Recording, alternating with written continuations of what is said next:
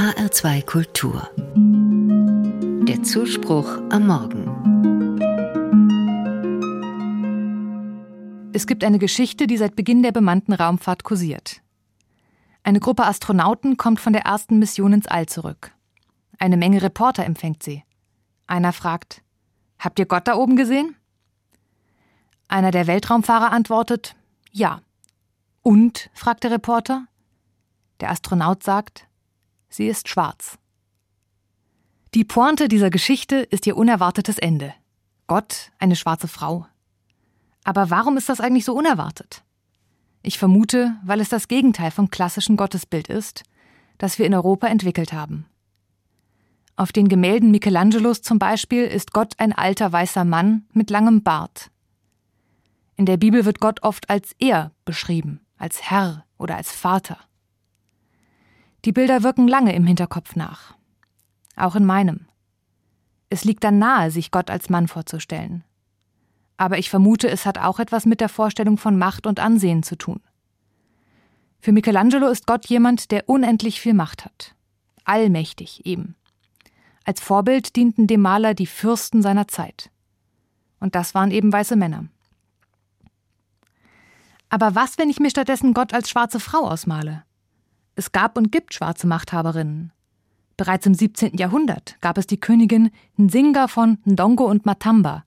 Das ist im heutigen Angola. Eine große Herrscherin. In Kenia erhielt die Politikerin Wangari Maathai 2004 den Friedensnobelpreis als erste Frau aus Afrika. Es gibt also durchaus einflussreiche schwarze Frauen. Also ist es gar nicht so abwegig, sich Gott als eine mächtige, vielleicht auch ehrfurchtgebietende schwarze Frau vorzustellen. Aber warum soll man Gott immer nur als mächtig und beängstigend vor Augen haben? Die Bibel ist vielschichtiger. Sie kennt auch andere Bilder von Gott. Mitleidend. Quelle für die Kraft, die es in Krisen braucht. Das finde ich ebenfalls in der Vorstellung von Gott als schwarzer Frau wieder. Denn viele schwarze Frauen haben schreckliches Leid erlitten. Sie haben erlebt, wie ihre Heimat kolonialisiert wurde. Viele wurden als Sklavinnen verkauft.